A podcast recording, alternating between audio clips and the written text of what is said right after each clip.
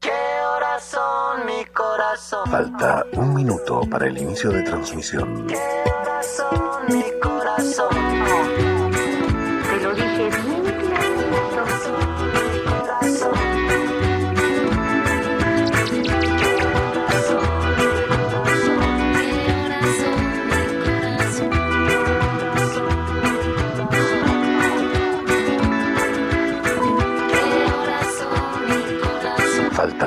Segundos para el inicio de transmisión.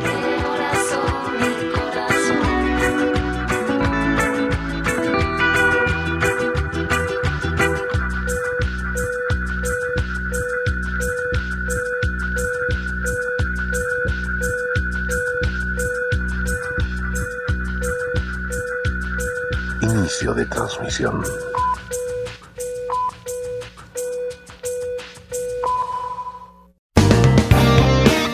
La Radio Tomada es una iniciativa del Centro Cultural de España en El Salvador.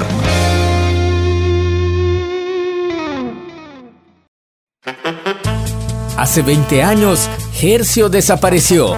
Ahora sabemos que está de regreso y queremos encontrarlo. Hercio Cultureta. Un espacio dedicado al arte y la cultura que vivimos en el Centro Cultural de España en El Salvador. Buenos días, ¿cómo están? Bienvenidos y bienvenidas a todas las personas que nos ven una mañana más a través del Facebook Live de la Radio Tomada y a todos los oyentes que se conectan a través de nuestras plataformas digitales al programa Hercio Cultureta, la agenda cultural del Centro Cultural de España en El Salvador. Eh, este martes nos acompaña eh, una invitada muy especial. La semana pasada hablamos, si se recuerdan, con Mónica Mejía de nuestro programa de inclusión eh, y del compromiso que tiene el Centro Cultural de España de trabajar a través del arte y la cultura para que eh, nuestras actividades lleguen a todas las personas. Eh, para profundizar un poquito más en estas temáticas nos acompaña eh, la próxima tallerista del taller La Isla de Nunca Iría, que también nos mencionó un poquito eh, Mónica en el podcast pasado y ella nos va a profundizar un poquito más sobre esta formación y el trabajo que está haciendo ella desde hace muchos años en temas de arte, cultura e inclusión. Pilar Moreno, ¿cómo estás? Hola, gracias Cristina, mucho gusto estar aquí compartiendo con vosotros este, este ratito mañanero. Como pues Pilar Moreno va a ser nuestro plato fuerte de hoy, artista y psiquiatra, nos va a hablar del trabajo que lleva haciendo durante varios años y de la actividad que tiene prevista en el Centro Cultural de España en las próximas semanas. Nos vamos al plato fuerte. Acomódate. Porque en Hercio Cultureta disfrutamos el plato fuerte. Como les decíamos, nos acompaña Pilar, eh, española pero radicada en Panamá. Desde Panamá nos va a dar este taller La Isla de Nunca Iría. Eh, Pilar, eh, antes que nada, coméntanos un poquito de este taller que está previsto eh, realizarse como parte del programa de inclusión del Centro Cultural de España. ¿Por qué la isla de Nunca Iría y de qué, de qué se trata este taller? Eh, el nombre del taller lo busqué, es, una obra, ¿no? Eh, hay un personaje estupendo que se llama Wolfling, que es un- uno de los artistas que vamos a ver en, este taller, que es un hombre pues, que pasó gran parte de su vida ingresado en un hospital psiquiátrico en Europa. Eh, él ingresó después de pues, una serie de azares y vaga- vagabundeos por ahí, estuvo bastante marginal durante mucho tiempo y finalmente en el, en el hospital pues llegó un momento en el que, en el que algo como que hizo clic y cambió y, y él empezó a dibujar. Era un hombre que no tenía pues ningún tipo de estudios, que había pasado toda su vida, como digo, bastante marginal y con muy pocas oportunidades, pero empezó a dibujar y bueno, pues su vida cambió un montón. O sea, al inicio eh, le, le llevaban como pequeños papeles, que llenaba muy- mucho por los dos lados. Eh, de ahí él aprendió a escribir, cosa que tampoco sabía hacer, y entonces convirtió sus textos y sus dibujos como en un todo, ¿no? como en una especie de formato ilustrado. Y empezó a componer música, o sea, su mente se, se fue en todas direcciones y realmente era muy bueno el trabajo que él hacía. Entonces, eh, un psiquiatra del, del centro se fijó en, en, él y en lo que estaba haciendo, le ayudó, le dio materiales para que pudiera seguir haciendo su trabajo y, y publicó una monografía sobre él en la que hablaba de él como si fuera pues lo que era un artista y no un paciente mental. Entonces, eh, ese es un libro que bueno, en su momento fue muy significativo porque marca todo un concepto nuevo, un inicio nuevo ¿no? a la hora de, de plantearse la relación entre discapacidad psíquica y, arte. Y, y, él, bueno, pues el resto de su vida siguió viviendo allí, ya entraba, salía, hacía sus cosas y dejó un legado que es una obra impresionante. La suya la vamos a ver en el taller junto con la de otros muchos artistas que tienen trayectorias como también bien peculiares.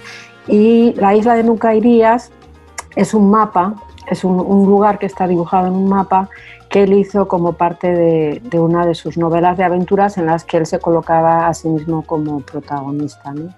Entonces siempre me ha gustado mucho ese, ese, nombre, me parece muy sugerente y me pareció que era bonito para el taller porque también siento que, que lo mismo que el nombre de la isla nos remite a un territorio pues como árido, difícil, pero a pesar de todo Wolfley lo dibuja y lo pone ahí. Yo creo que con el tema de inclusión pasa un poco lo mismo, ¿no? Hay lugares donde efectivamente pues eh, se queda en eso, en nunca irías. Y hay otros sitios donde sí se está empezando como a hablar más, a, a, a ponerlo en el mapa, ¿no? Yo creo que el Centro del Salvador lo que quiere es empezar a poner en el mapa pues este tema y, y por eso me pareció que el nombre era, era bonito para el taller. Hablas eh, en algunos de tus trabajos de este concepto de artista espontáneo. ¿Sería precisamente él un artista espontáneo? Que, ¿A qué te refieres con esta idea? El concepto de arte espontáneo viene de un, de un, poco más atrás. Este es otro tema que vamos a ver también ampliamente en el taller, ¿no? porque una de las cosas que, que creo que es importante es para, para, saber dónde estamos hoy, conocer ¿no? todo el trabajo que se ha venido haciendo en este sentido y, y tratar de aprender de las, de las lecciones que, bueno, pues de los caminos que ya han abierto otros. ¿no? Entonces, hay tres conceptos que vienen unidos, que son art brut, eh, arte outsider y arte espontáneo, y que en general son como evoluciones de la idea de que hay artistas pues, que se pueden desarrollar como artistas, aprender y trabajar fuera de los circuitos del arte. Eh, en muchos casos, pues de una manera marginal, no solamente al arte, sino a la sociedad. Como digo, pues muchos de estos artistas han pasado gran parte de su vida en instituciones, ya sean pues centros de reclusión, tipo hospitales psiquiátricos, eh, instituciones penitenciarias, asilos o viviendo de una manera como, como bien marginal. ¿no? Entonces, eh, eso también ha ido evolucionando y en realidad a mí el concepto que más me gusta es el de arte espontáneo porque abarca cualquier artista que produce, que se forma, que se expresa y que trabaja fuera del sistema del arte, eh, que es, el, el, artista bueno, pues que encuentra su camino fuera de los circuitos así como más establecidos. Me resulta interesante que tu trabajo se centra principalmente, si no me equivoco, en eh, arte contemporáneo. Eh, quizás uh -huh. estamos acostumbrados en ver proyectos eh, que abordan el tema de la inclusión eh, vinculado con las artes, pero mm, desde un concepto de las artes más de manualidades, uh -huh. más por esa Correcto. vía, pero tú lo abordas desde el arte contemporáneo, algo que eh, a mucha gente de entrada le puede asustar un poco, que sentimos que es algo muy elevado, que quizás no, no comprendemos todas las personas ¿Cómo lo trabajas y por qué a partir del arte contemporáneo abordar la inclusión? ¿Y cuáles son los resultados también que has podido ver?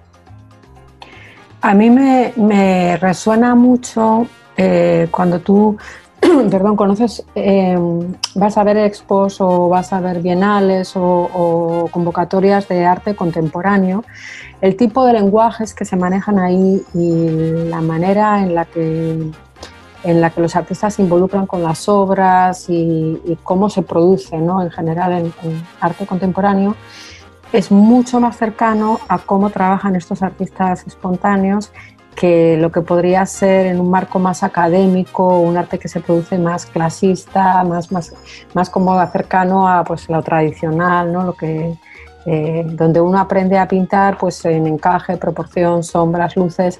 Eh, no, en la pintura contemporánea pues muy poco funciona eso así y para los artistas espontáneos definitivamente su proceso es otro, no, no pasa por esa por ese aprecio de la técnica, aunque hay algunos que sí desarrollan eh, ciertas cosas técnicas que tienen que ver con eso, pero va más con otro impulso, ¿no? Con otra, se produce, se genera desde otro impulso, desde otro movimiento que lleva a crear eh, usando pues lo que uno encuentra, cómo lo encuentra, eh, cómo, se lo, cómo se lo va se le va ocurriendo hacerlo. Y en ese sentido, pues los lenguajes contemporáneos tienen mucho que ver con, esto, ¿no? con la manera en la que trabajan estos artistas. Muchos producen en medios muy distintos también, eh, mezclan medios, que eso es otra cosa también que yo creo que es bastante contemporánea. Un artista, los principales artistas contemporáneos hoy en día no se dedican únicamente a hacer un tipo de, de obra usando un medio, sino que más bien desarrollan su lenguaje y transversalmente pueden eh, ir eh, ocupando diferentes medios para, en función de lo que, de lo que les interesa eh, transmitir, dialogar, producir en ese momento. ¿no? Entonces, a mí me parece que la lógica del arte contemporáneo acoge mucho más este tipo de producciones que, que otro arte, pues como te digo, más, más tradicional.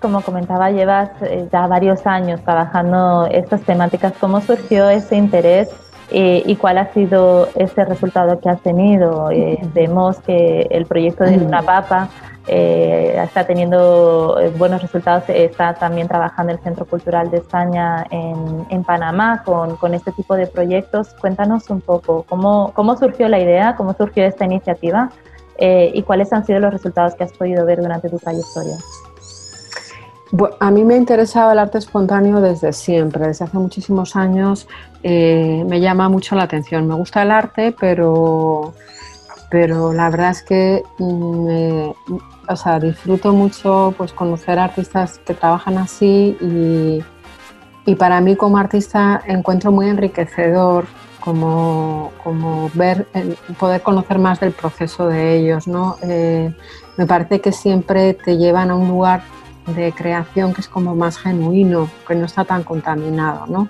Quiero decir que si tú eres un artista pues, eh, contemporáneo y estás en los circuitos y estás trabajando dentro del sistema del arte, siempre hay una especie como de presión sobre tu obra que tiene que ver con pues convocatorias, con ser elegido para ciertas cosas o para ciertas cosas no, con hacerse una carrera, con sí, como, como, una cierta presión ahí, ¿no? De, desde que tienes que tener un statement, tienes que, eh, bueno, pues ir, ir creciendo de, la manera en la que se espera de, de, un artista contemporáneo. Es como una carrera de resistencia, pues que la gente eh, o se estresa o no se estresa tanto, pero sí tiene como, como digamos, toda una cosa que es externa al mismo proceso de producción.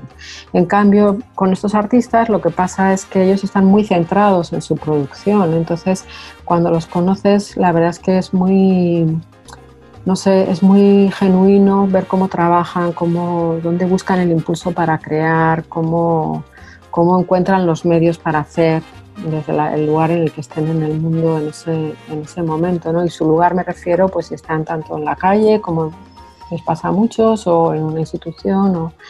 pero bueno, pues eso, como, como lo que pasa entre la creación y ellos es un proceso que no está mediatizado por todas estas interferencias, por todas estas eh, circunstancias que son pues como, como un poco como obstáculos que en general tienen que ver con la, con la creación más que, más que como estímulos. ¿no? Entonces, pues sí, siempre me ha interesado y eh, doy seguimiento a muchos. En Panamá, por ejemplo, pues desde hace años conozco unos cuantos con los que he seguido de cerca pues, su, su trabajo, me interesa cómo van trabajando, cómo, cómo se desarrollan su obra. Y la idea de hacer el proyecto fue pues porque en el Centro Cultural de España en Panamá hubo una apertura, igual que vosotros estáis en este momento eh, teniéndola pues para iniciar un proyecto de este tipo, ¿no? Porque sí hay que tener pues ganas y, como pararse a querer hacerlo porque requiere pues unas logísticas que no son las habituales y requiere involucrarse también pues con, con contrapartes que no son tampoco las que uno trabajaría normalmente en, eh, cuando está haciendo cosas de arte contemporáneo, pues eso implica que es entrar en relación con fundaciones que trabajan con personas con autismo, por ejemplo, o con el hospital psiquiátrico de tu área, con las personas que trabajan allí. Entonces hay que tener ganas y dedicarle el tiempo. En ese momento se dio esa circunstancia en el centro de acá y bueno, fue muy favorable. La verdad es que hicimos un proyecto que yo creo que nos dejó muy, muy buen sabor de boca a, todos los que lo hicimos y tuvimos la posibilidad también de, hacer un proyecto que era bastante multidimensional, que, por diferentes lados eh, se pudo trabajar y entonces eso también nos dio como una, como una perspectiva muy interesante ¿no? de cómo puede funcionar la, este tipo de proyectos de inclusión en cultura. Pues eh, tenía una parte docente, tenía una parte de actividades con público, tenía una parte de relación con medios de comunicación, tenía una parte que era laboratorio de creación, o sea, tuvo como sus diferentes eh, momentos, situaciones, partes, era como una cosa así ensamblada que pues permitía ver un poco en cada uno de esos terrenos, explorar ¿no? qué se puede hacer, desde dónde se puede hacer. Y ya, como te digo, sí nos dejó como muy, muy buen sabor de boca y bueno, pues fue una experiencia realmente muy linda. Muy linda. Eh, esperemos que también el taller de, acá tenga los mismos resultados, aunque va a ser algo más limitado, más introductorio. entiendo, van a ser cuatro jornadas que, como ya mencionabas, eh, se van a revisar una serie de autores y de conceptos teóricos, pero ¿qué otro contenido van a poder eh, acceder o aprender las personas que se inscriban? ¿Y a qué tipo de persona está dirigido específicamente este taller? Sí, no, me alegra que, estemos hablando de eso porque mm, no quisiera que la gente se quede pensando que va a ser tan teórico el taller. O sea, vamos a dar una pasada para entrar un poco en antecedentes a todo esto, pero el taller tiene una parte práctica que es básicamente la mitad del taller, que es eh, hacer con la gente que esté participando unos ejercicios de mapeo para mm, empezar a imaginar, ¿no? No son cosas que van a pasar durante el taller, pero sí ayudar a los participantes eh, a empezar a imaginar o a visualizar cómo podrían generar las conexiones para diseñar y eh, eventualmente producir un proyecto de, este tipo en el que puedan participar artistas que tengan discapacidad psíquica. Esa sería la, la, parte práctica del taller. ¿no? Entonces vamos a usar la imaginación que es fabulosa para cuando no se puede experimentar más realmente, como es el caso que nos está pasando ahora con el confinamiento, pero sí vamos a hacer unos ejercicios de, pues de cada quien intentar eh, rastrear qué conexiones puede establecer, a quién conoce, a quién tendría que conocer y cómo imaginan que podrían ser esos proyectos eh, que se terminarían desarrollando pues, eh, conectados con el Centro Cultural de España. ¿no? Esa sería un poco la, premisa del taller. Así que no, no va a ser tan teórico y el taller está abierto a cualquiera que tenga interés en, saber más sobre el tema y en generar proyectos eh, que tengan que ver con discapacidad psíquica y con inclusión en artes, en artes visuales y en arte contemporáneo. Ese es un poco la, el perfil. Pueden ser desde artistas, aquí por ejemplo en el laboratorio que hicimos pues participaron bastantes artistas contemporáneos, de los que sí están dentro del sistema.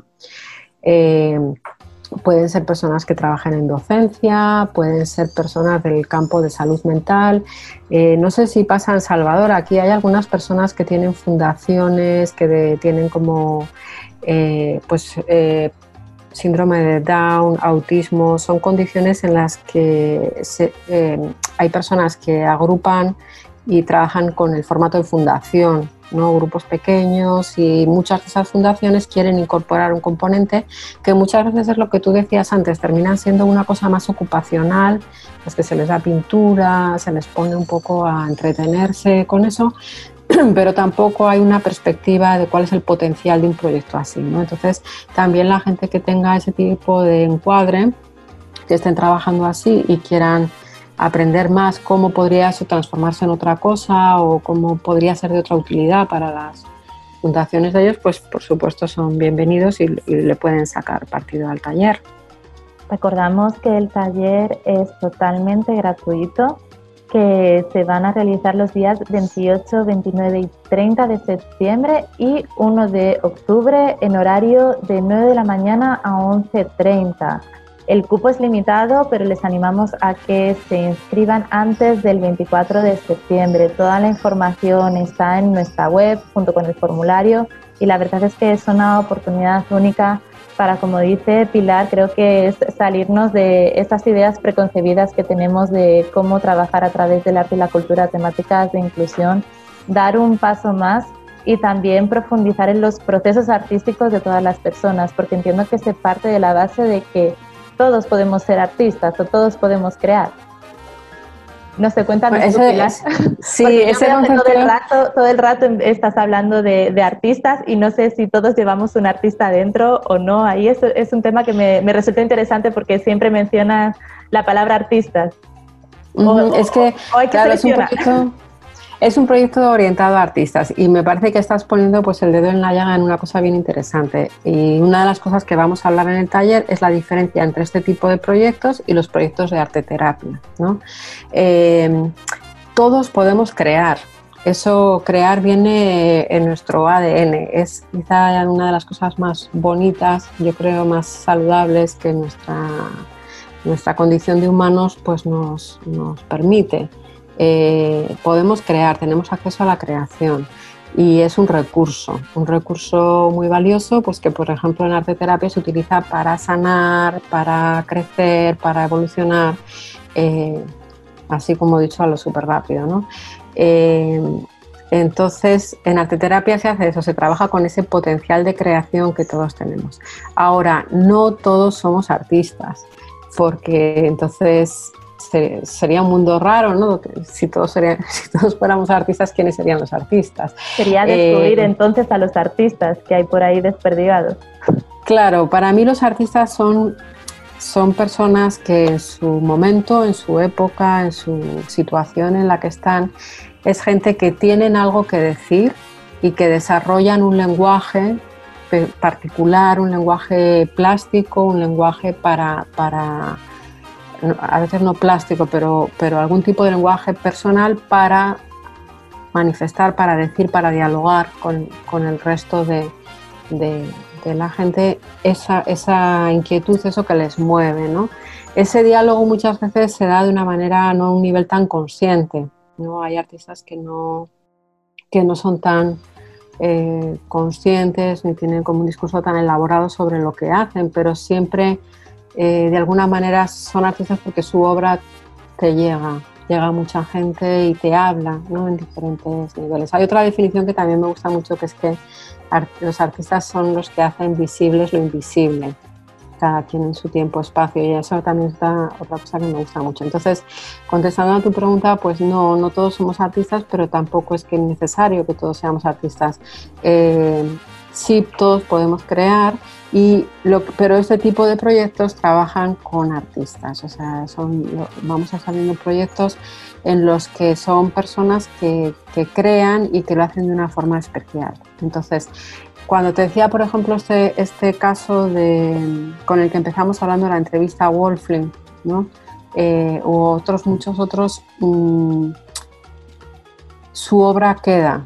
O sea, tú ves la obra de ellos ahora como con un paréntesis de, de un montón de años por medio y es una obra que, te impacta, que te llega. Hace muy poquito en Madrid, en la Casa Encendida, hicieron un- una expo que se llamaba El Ojo Eléctrico, que tenía trabajos de muchos artistas eh, outsiders y tenía obras de, de Wolfling, entre otros. Y, es impresionante. Es, eh, te deja como sin palabras, ¿no? Entonces, seguramente si, me están oyendo personas que tienen este, este tipo de fundaciones o de, o de grupos que trabajan ¿no? con personas que tienen discapacidad psíquica, seguro que ellos mismos ya están pensando en este momento, ah, sí, mira, está hablando de... y le ponen nombre, porque dentro de todo este grupo, pues más ocupacional, más terapéutico, más utilizar la herramienta como otra cosa, siempre van a haber dos o tres que son los que la llevan más allá, ¿no? los que tienen y de alguna forma recogen algo que está pasando y lo utilizan para crear Esos son los artistas, esos son los que, los que forman parte de los que son incluidos en este tipo de proyectos. ¿no? Pero también vamos a hablar un poco de eso en el taller porque igual es bonito ¿no? que este acceso a la creación también se, se fomente y sea una parte. Yo creo que es como una de las puertas de entrada para entender qué puede hacer todo esto de la creación y todo esto de, del arte en el, en el terreno de la inclusión. Bueno, pues eh, ya saben, si quieren saber más sobre la temática, eh, aprender de todas esas recomendaciones, prácticas, teorías que nos está hablando Pilar, les animamos a que se inscriban en el taller. Recuerden, hasta el 24 de septiembre quedan ya pocos días, así que no dejen pasar la oportunidad y esperamos que este sea una una primera iniciativa y que pronto podamos ver estos trabajos de, de estos artistas, tener una gran exposición con, con todos esos trabajos y que se, se, impulse este tipo de dinámicas y de iniciativas. Muchas gracias, Pilar. Y hoy para la pausa musical, precisamente, Pilar nos tenía una recomendación. Eh, sí, bueno, gracias a ti, Cristina, y sí, me, me despido dejándoles el, para que escuchen Casper de Friendly Ghost que es una de las canciones de Daniel Johnston que me gusta mucho. Él es un artista que, bueno, pues es bien especial también. Inició desde el, desde el mundo de la música con unos cassettes de esos antiguos, así como de cinta, que él se grababa y que luego él mismo repartía y distribuía. Y era un increíble dibujante y bueno, pues un creador, ¿no? También filmó muchas cosas y hay un documental muy, muy chévere sobre el que se llama El Diablo y Daniel Johnston y que le da un, un recorrido muy interesante a toda su trayectoria. Así que les dejo con esta canción de Casper y les espero en el taller. Muchas gracias Pilar, pues nos vamos a la pausa musical y regresamos más tarde con la agenda de actividades del Centro Cultural de España en El Salvador.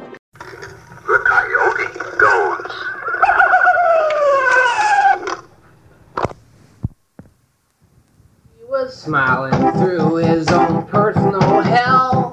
Dropped his last dime in a wishing well, but he was hoping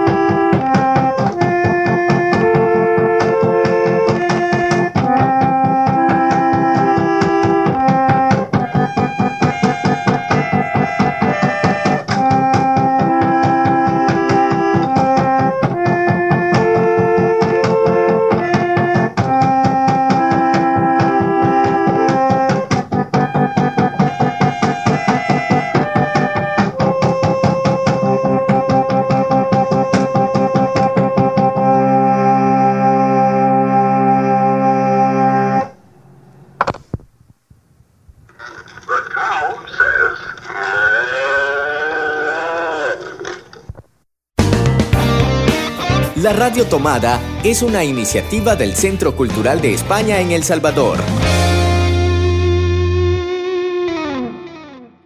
Y tras esta pausa musical recomendada por nuestra amiga Pilar Moreno, eh, ya estamos con la agenda del Centro Cultural de España en El Salvador y para contarnos todas las actividades que tenemos previstas durante estos próximos siete días, nos acompaña como siempre mi compañero Marvin Filiezar. Marvin, buenos días, ¿qué tal? ¿Cómo estás? Buenos días, Cristina. Buenos días, amigos y amigas que nos escuchan y nos ven a través de la plataforma Facebook Live de la Radio Tomada y quienes nos escuchan también a cualquier hora del día gracias al podcast que compartimos en nuestro sitio web y en nuestros medios sociales. Vamos a la agenda de esta semana que queremos compartir con ustedes. Comenzamos, eh, queremos recordarle que ayer comenzó el ciclo de conferencias Pedagogía, Arte e Inclusión participó Inma Marín. y ustedes pueden pasar a ver, todavía está disponible el Facebook Live que compartimos el día de ayer. Y el tema fue el Play Thinking o pensamiento lúdico para transformarnos. Continuamos con más actividades esta semana. Esta actividad forma parte de un ciclo de conversatorios que tendrá lugar durante toda esta semana y durante la primera semana del mes de octubre gracias al programa de diplomacia científica en el que tenemos eh, la posibilidad de contactar con investigadores españoles en diferentes temáticas, en esta ocasión hablando de pedagogía, arte e inclusión. Seguimos con más actividades durante la semana. Hoy, martes 22, a las 7 de la tarde, tenemos la charla La pandemia que paró todo, un conversatorio con varios de los artistas que han participado en la exposición El tiempo es una imagen indescifrable, exposición virtual que se inauguró el pasado jueves en nuestro nuevo sitio web de contenido lab.cccb.org. Esta exposición eh, curada una de las partes eh, por Walter Iraeta, en la que hay una serie de artistas iberoamericanos de El Salvador, Guatemala y Argentina que reflexionan sobre la situación de pandemia y de confinamiento que estamos viviendo eh, debido a, esta, la actual crisis sanitaria. Seguimos con más actividades, vamos hasta el miércoles. El miércoles, o sea, es decir, mañana, vamos a disfrutar de la serie de conferencias Pedagogía, Arte e Inclusión. En esta ocasión va a compartir con nosotros Amanda Robledo. El tema es Arte y Educación para la Inclusión de Personas con Diversidad Funcional en Contextos Culturales. Será a las 10 de la mañana por Facebook Live. Recuerden que esta actividad es parte de nuestro programa de diplomacia científica y el jueves 24 seguimos con más conversatorios, en esta ocasión para hablar de teatro. Eh, como saben, eh, tenemos en marcha el proyecto Triángulo Teatro, un proyecto financiado por la Unión Europea que busca el intercambio entre la dramaturgia española europea y eh, las compañías escénicas de Guatemala, Honduras y El Salvador.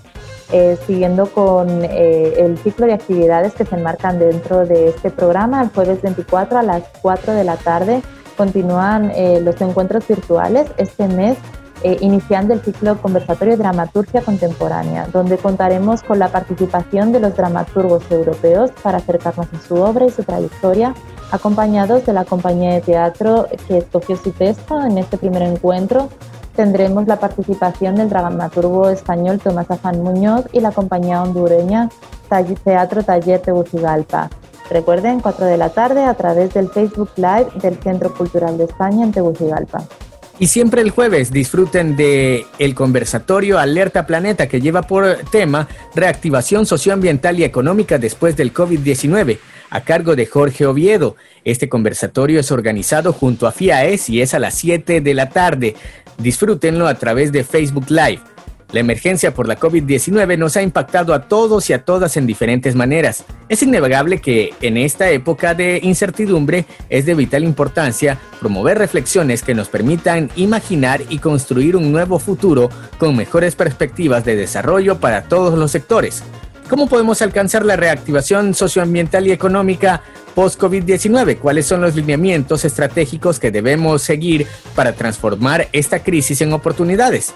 Estas interrogantes y muchas otras son abordadas y buscan ser respondidas con una visión innovadora y vanguardista por el ingeniero Jorge Oviedo.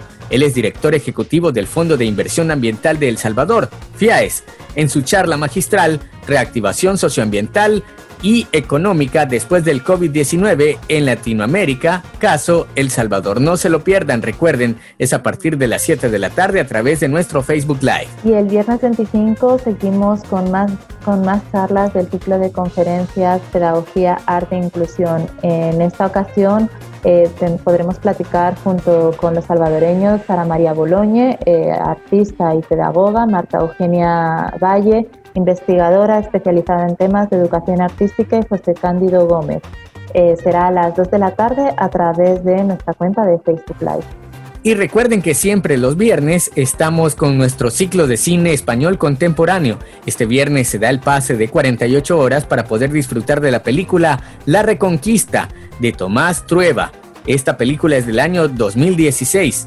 Manuela y Olmo, interpretados por Itazo Arana y Francesco Carril, son una antigua pareja que se vuelven a encontrar 15 años después. Cuando eran unos adolescentes estuvieron enamorados, pero se separaron. Se trata de una película sobre el tiempo o sobre la conciencia del tiempo, del tiempo perdido y del recuperado. No lo olviden, a partir de este viernes y para que disfruten de buen cine todo el fin de semana, La Reconquista. Busquen el enlace que vamos a compartir en nuestro sitio web ccesv.org.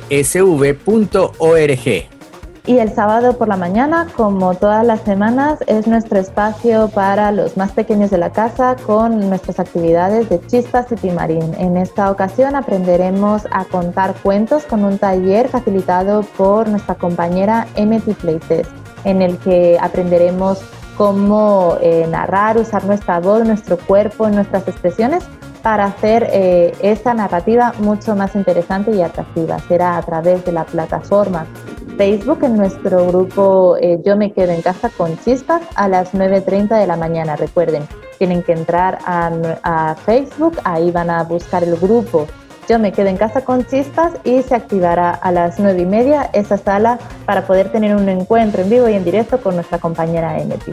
Y recuerden que sigue disponible la inscripción para el taller La Isla de Nunca Iría. Esto es parte de nuestro programa de inclusión, tal como lo estuvimos conversando en nuestro plato fuerte con nuestra invitada Pilar.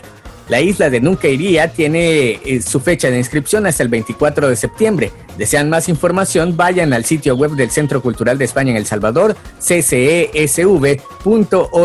Recuerden que también pueden darse una vuelta por la exposición virtual. El tiempo es una imagen indescifrable en nuestro lab. Eh, recuerden, tenemos un nuevo sitio web para la reflexión, el diálogo eh, y para disfrutar de contenidos sobre arte y cultura. Es lab.cccv.org.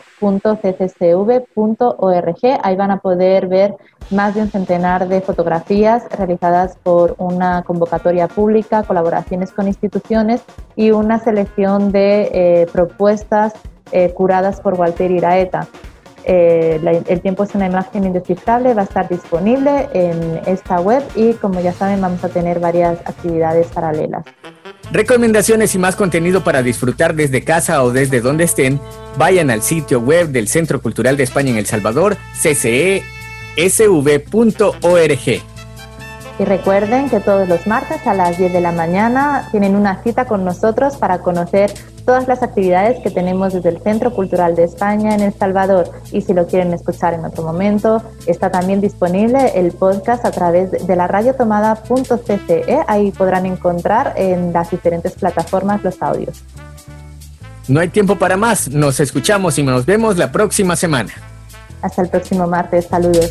Hercio Cultureta, un espacio dedicado al arte y la cultura que vivimos en el Centro Cultural de España en El Salvador.